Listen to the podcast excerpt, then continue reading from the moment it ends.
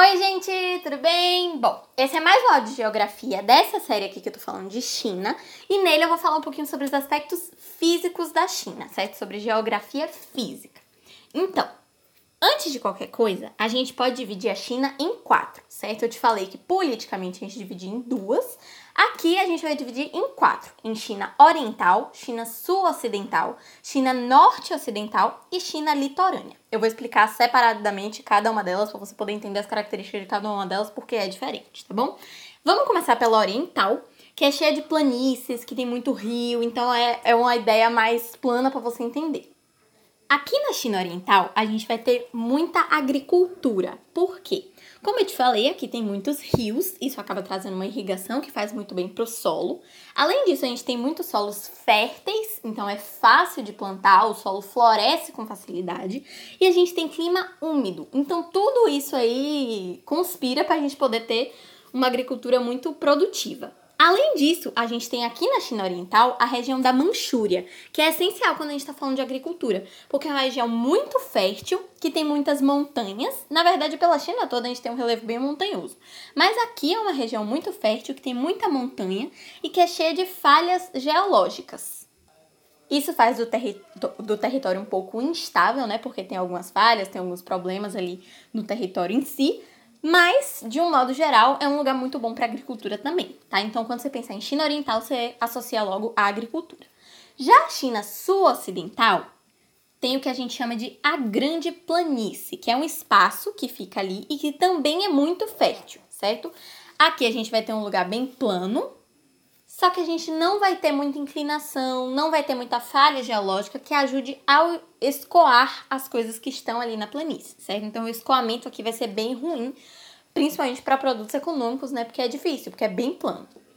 O que a gente tem aqui são alguns planaltos, certo? Que ficam com altitude um pouco maior, que são mais acidentados, tipo o Planalto de Shanxi, Shenxi, enfim, tem dois, que é Shanxi e Shenxi, mas eu não sei se é Shanxi ou Shenxi, enfim, complicado de falar, mas a gente tem uns planaltos mais acidentados também, apesar de ser um lugar bem plano, tá?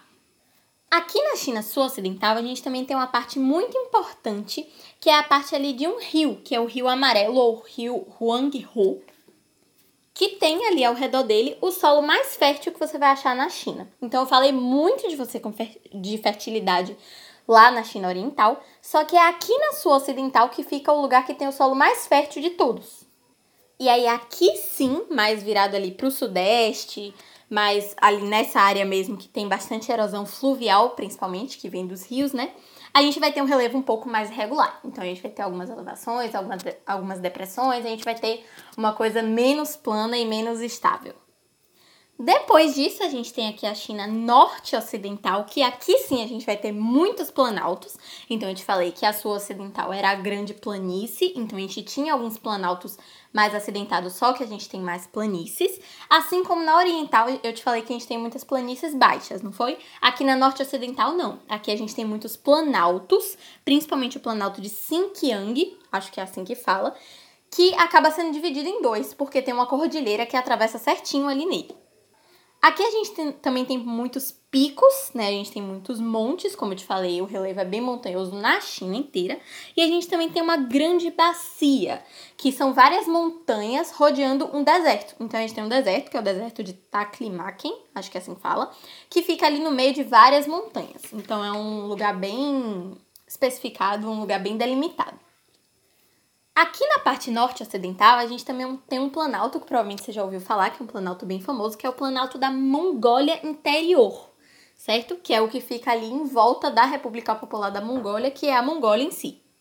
Esse planalto aqui é bem seco. Então aqui a gente vai ter muito deserto, vai ter muita pedra, vai ter muitas dunas e por aí vai. Além disso, aqui nessa parte norte ocidental, no sudoeste dessa parte, então no sudoeste do norte ocidental, a gente tem uma área bem acidentada, que é o que eu estava te falando há algum tempo já, que tem parte, sempre tem uma parte muito plana e uma parte muito acidentada. Essa parte acidentada que eu tô te falando aqui é onde a gente tem as montanhas mais altas, inclusive é onde fica o Everest. Então aqui a gente tem um lugar que também é seco, mas que também pode ser muito alto a depender de onde você está chegando. Por último, a gente tem aqui a China litorânea, que é bem baixa, então aqui a gente não tem áreas muito altas. Ela é bem baixa, cheia de areia. E ela é meio que um produto aí da, do, da parte sedimentada, né, que vem do Rio Amarelo. Lembra que eu te falei que lá na Sul Ocidental a gente tem um rio que a gente chama de Rio Amarelo, que na verdade é o Rio Huanghe-ho? Então, todas as matérias que vêm dele, né, que vêm ali pelo curso dele, chegam aqui e formam essa parte litorânea da China. Vale lembrar que mesmo ela sendo baixinha, mais para a parte do sul dela, como é litorânea, né, ela fica bem ali na costa, ela tem vários recortes. Então ela tem vários acidentes, várias entradas, várias partes rochosas ali perto da costa mesmo.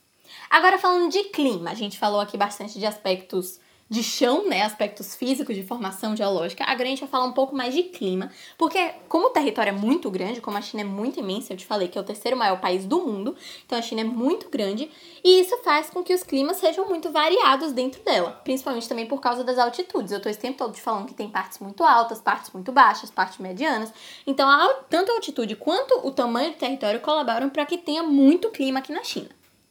Além disso, aqui a gente também tem muita circulação atmosférica. Então a gente tem ventos bem característicos que passam por aqui pela China, tipo o vento do noroeste, os ventos do sudeste, que são ventos monsônicos. Enfim, não vou entrar em detalhes desses ventos aqui não, senão ficar muito grande, mas basta você saber que tudo isso colabora para que tenha muitos climas diferentes. Mas falando do, do mais óbvio, né, do que a gente sabe por cabeça, o verão aqui vai ser sempre muito quente e úmido e o inverno vai ser sempre muito frio e seco. Lá na Manchúria, que é aquela área fértil, cheia de falha geológica que eu estava te falando lá da China Oriental, lembra? Então, lá na Manchúria a gente tem um clima mais continental. Então, o inverno é bem frio e o verão é bem quente. Quanto mais você vai chegando ali para o sul da China, o inverno vai ficando um pouco mais quente. O inverno não é quente, mas ele fica mais normalizado. E quando você chega ali no sudoeste, você tem meio que uma quebra nessa regrinha. Por quê? A gente tem um negócio que a gente chama de Monte Quiling, que eles servem para dividir o clima de uma área com outra. Então eles são altos e aí de um lado a gente vai ter uma característica climática e do outro a gente vai ter uma completamente diferente. Eles são como se fosse um clima de transição ali entre a parte do norte, que é mais árida, né, semiárida, e a parte do sul, que é subtropical, que é úmida, que é quente, tá? No topo ali desses montes, né, desses morros, vai ser frio, é lógico, todo topo de morro, todo lugar muito alto é mais frio por causa do ar, do ar rarefeito que tem por ali. E aqui também vai chover muito, certo? Então a gente tem uma chuva bem mais concentrada aqui do que no resto da China. Agora, para fechar esse áudio aqui, vamos falar um pouquinho só da hidrografia da China, então dos rios, que eu já te falei bastante que tem uma boa influência, principalmente aí o Rio Amarelo, que eu estava te falando, o Rio Huanghe-ho. Esses rios não têm uma distribuição muito regular, então tem uma região que tem mais, outra região que tem menos. Foi o que eu te falei, principalmente ali da China Oriental, que tem muitos rios, o que colabora para a fertilidade tão grande que ela tem.